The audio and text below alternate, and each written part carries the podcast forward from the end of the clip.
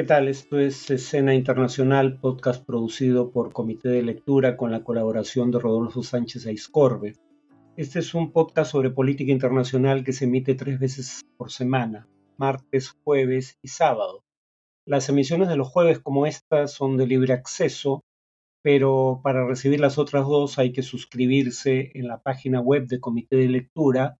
o eh, en la descripción al pie de este episodio.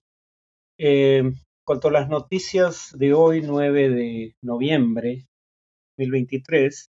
eh, se realizaron protestas en España contra una posible ley de amnistía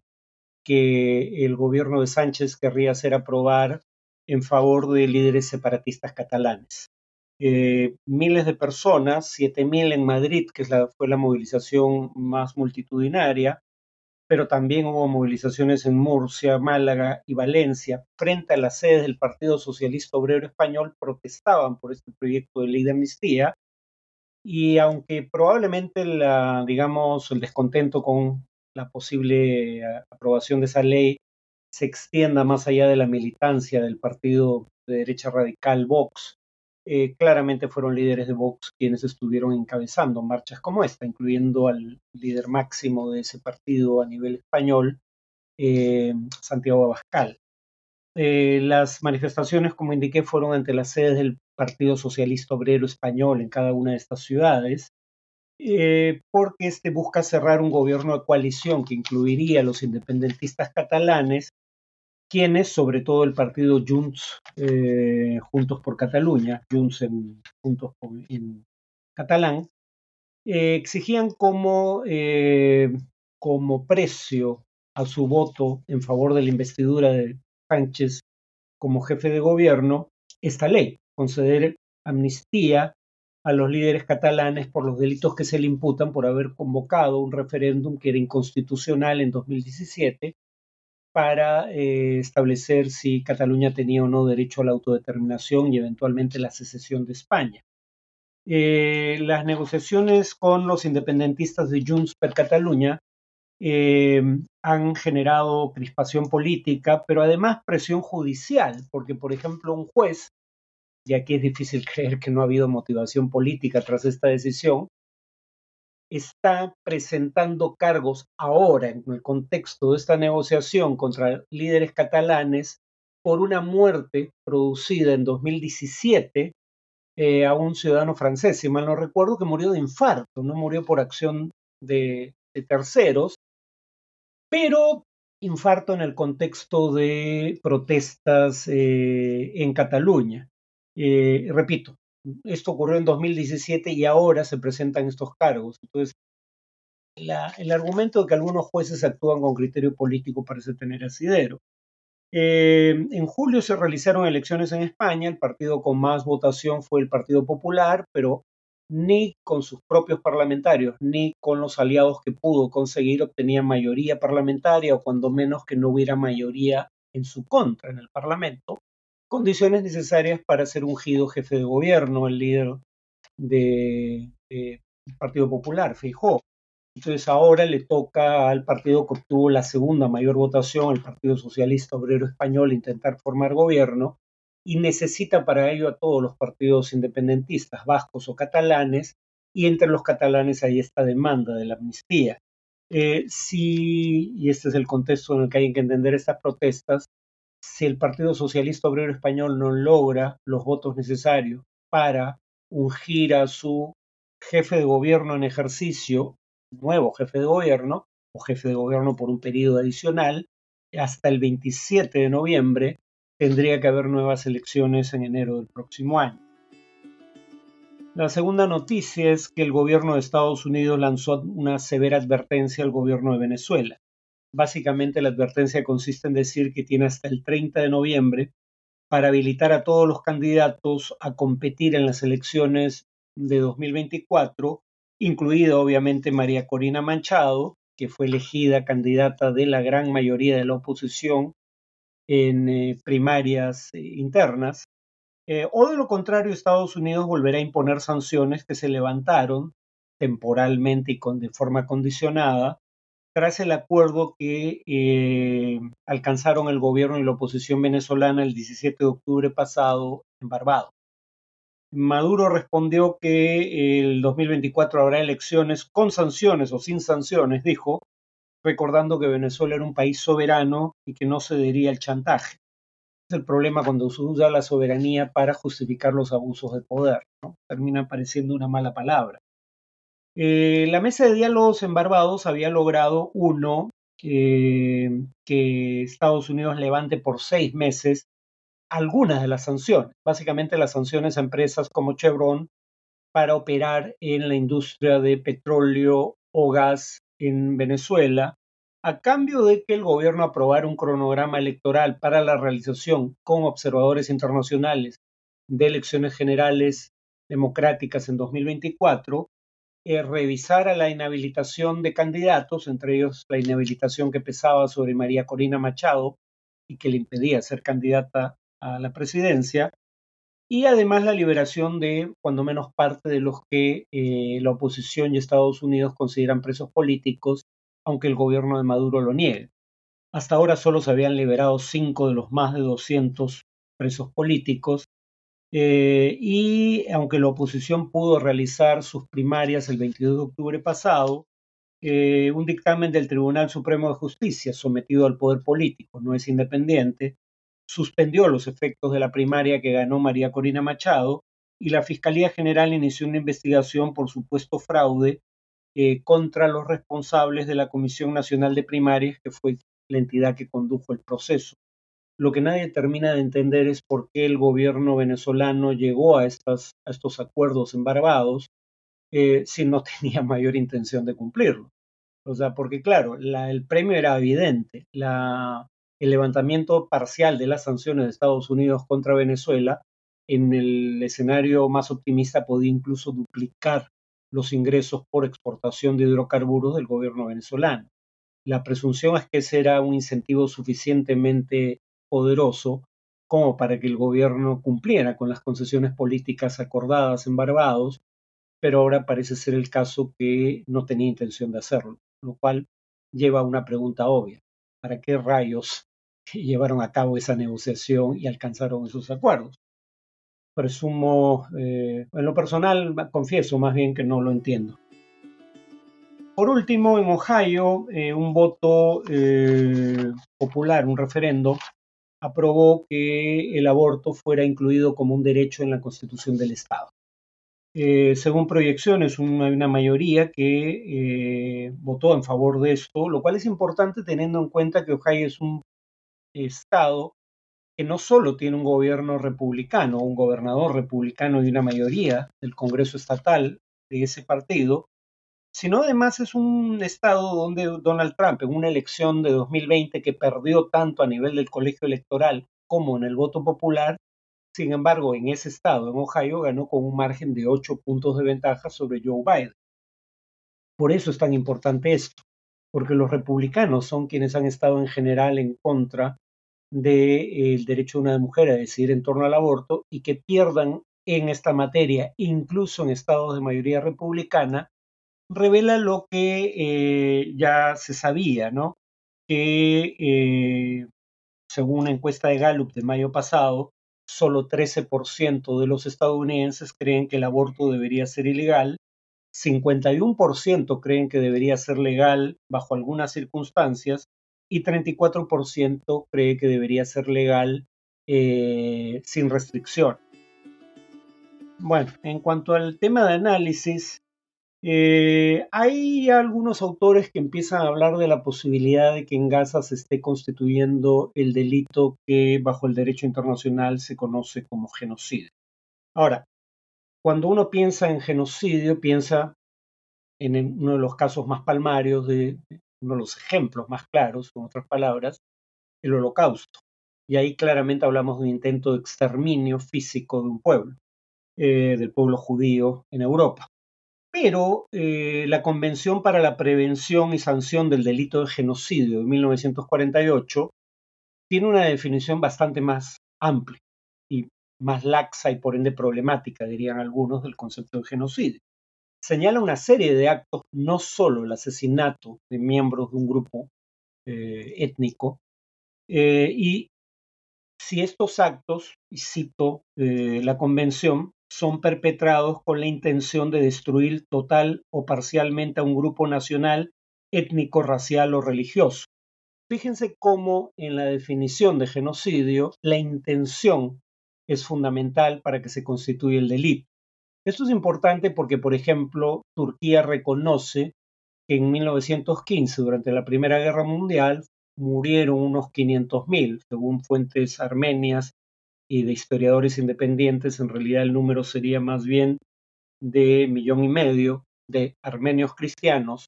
Eh, pero eh, Turquía alega que no fueron asesinados de manera deliberada, sino que murieron de hambre y enfermedades en el proceso de ser expulsados de sus lugares ancestrales de residencia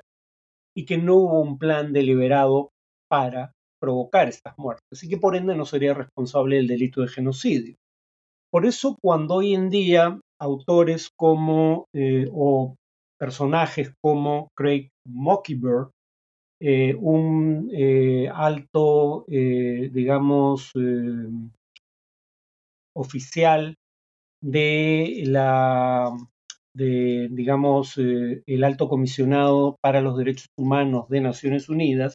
cuando éste renuncia al cargo en Naciones Unidas, alega que en Gaza se está constituyendo un caso de genocidio, bueno, en inglés sería de libro de texto o de manual.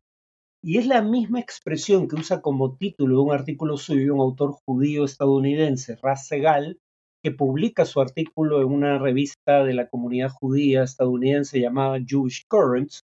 eh, donde el título del artículo es A Textbook Case of Genocide, un un caso de genocidio de manual y dice, Israel ha sido explícito respecto a lo que está haciendo porque nadie está escuchando. Rasegal empieza mencionando eh, algunas conductas del gobierno de Israel eh, y luego algunas intenciones expresadas por sus líderes. En cuanto a las conductas, dice cosas como la siguiente, según la propia versión del gobierno israelí, eh, en solo unos pocos días, los primeros días de sus acciones en Gaza, eh, se lanzaron tantas bombas o tanta carga explosiva como la que Estados Unidos lanzó durante todo un año, en el año con más bombardeos en Afganistán, un país que tiene unas 12 a 13 veces la población de Gaza y mucha mayor extensión territorial. La ONU el 27 de octubre indicó que 27, eh, perdón, 42%, el 27 de octubre indicó que 42% de las viviendas en Gaza habían quedado inhabitables. O sea, no estamos hablando de bombardeos selectivos, sino relativamente masivos, y una de cada dos casas, eh, y hace ya un tiempo, eh, han quedado inhabitables. Y Human Rights Watch y Amnistía Internacional denuncian que Israel ha usado fósforo blanco contra civiles en Gaza y el Líbano. Eh, lo cual constituye un crimen bajo el derecho internacional humanitario, un crimen de guerra, porque el fósforo blanco no es lícito para el uso en zonas civiles. Eh, el secretario general de la ONU, Antonio Guterres, indicó en su momento, lo vimos en este podcast, que han sido asesinados más periodistas en Gaza en un mes que en cualquier eh, conflicto en al menos tres décadas y la organización Save the Children dice respecto a Gaza, los 3.195 niños y niñas asesinados en tres semanas, hace ya un tiempo, supera la cifra anual de niños y niñas asesinados en zonas de conflicto en cualquier parte del mundo desde 2019. Eh, además, eh, esto hay que verlo en el contexto de declaraciones de los gobernantes israelíes sobre sus intenciones que podrían, a juicio de quienes formulan estas denuncias, constituir una incitación al genocidio. Por ejemplo, las declaraciones del eh, presidente del país, eh, Isaac Herzog, que en una conferencia de prensa dijo respecto a los palestinos, es la nación entera la responsable. No es cierta esa retórica de que los civiles no sabían o no participaron. Bueno, incluso si el alegato de Herzog fuera cierto, cosa que es indemostrable, y Eh, si Israel, que tiene los mejores servicios de inteligencia de Oriente Medio y uno de los mejores del mundo, no sabía lo que estaba a punto de ocurrir en la víspera del 7 de octubre de este año, ¿por qué asumir que la población civil de Gaza, que no cuenta con esos medios, sí lo sabía, por ejemplo? Pero de cualquier manera, eh, incluso en la, hipótesis negada de que esto fuera parcialmente cierto, eh, eso no convierte a los civiles en un blanco legítimo según el derecho internacional humanitario. El gobierno de Netanyahu podría decir que, siendo el presidente parte del gobierno israelí, sus atribuciones son muy limitadas y que el verdadero jefe de gobierno es él, el primer ministro. Pero hay miembros del gobierno de Netanyahu que han expresado una vocación en favor, si no del genocidio, y la limpieza étnica de los palestinos. Bezalel Smotrich, su ministro de Finanzas, en un artículo que pueden encontrar en Internet, eh, titulado en inglés Israel's Decisive Plan, el plan decisivo de Israel, dice que no pueden coexistir dos eh, reivindicaciones nacionales en el territorio que Israel controla, incluyendo los territorios palestinos ocupados, y que los palestinos o renuncian a su identidad nacional y viven en Israel sin derechos políticos, o en su defecto deberían marchar al exilio, aunque habla obviamente de incentivos económicos, no de expulsión, pero no hay tal cosa como una limpieza étnica con rostro humano. Eh, y si algo revela la historia es que los palestinos no se van a ir voluntariamente. Eh, alguien podría decir que cuando Smotrich escribió este artículo y lo publicó en 2017 todavía no era ministro, pero el Ministerio de Inteligencia del gobierno de Netanyahu elaboró eh, un informe que se filtró a la prensa en donde contempla tres escenarios como futuro para la franja de Gaza, uno de los cuales implica forzar a marchar al exilio en el desierto del Sinaí egipcio a la población de Gaza eh, impidiéndole luego volver a Gaza y por ende Gaza reocuparla y convertirla en parte de Israel. Netanyahu dijo que este era un escenario hipotético, que el documento no era vinculante, y luego su ministro de, eh, básicamente, digamos, herencia cultural, heritage en inglés, eh, Amihai Eliyahu, dijo que lanzar una bomba atómica sobre Gaza era una opción a contemplar lo cual fue desmentido por Netanyahu. Eh, sin embargo, para no poner en riesgo la coalición de gobierno que lo sostiene en el cargo, solo lo suspendió de su cargo de ministro. No fue, eh, digamos, eh, retirado del cargo de manera definitiva. Ahora, Netanyahu podría decir que ninguno de estos ministerios o ministros eh, de cualquier modo forma parte del gobierno de unidad nacional, del gabinete de guerra, que es quien conduce las riendas del Estado en el contexto actual. Pero sí forma parte de ese gabinete de guerra el ministro de Defensa, Joab Galant, que dijo en su momento que estaba imponiendo un sitio total sobre Gaza y que no hizo distinciones entre gazatíes y militantes de Hamas cuando habló de que se enfrentaban a animales y que actuaban en consecuencia. La ayuda humanitaria empieza a entrar en parte porque personajes como el fiscal de la Corte Penal Internacional, Karim Khan, eh, en su momento eh, alegan que el cerco total o sitio total, es decir, el impedir el ingreso de alimentos, ah, combustible y medicinas a Gaza, en sí mismo podía constituir un crimen de guerra. Eh, y el propio ministro primer ministro Benjamín Netanyahu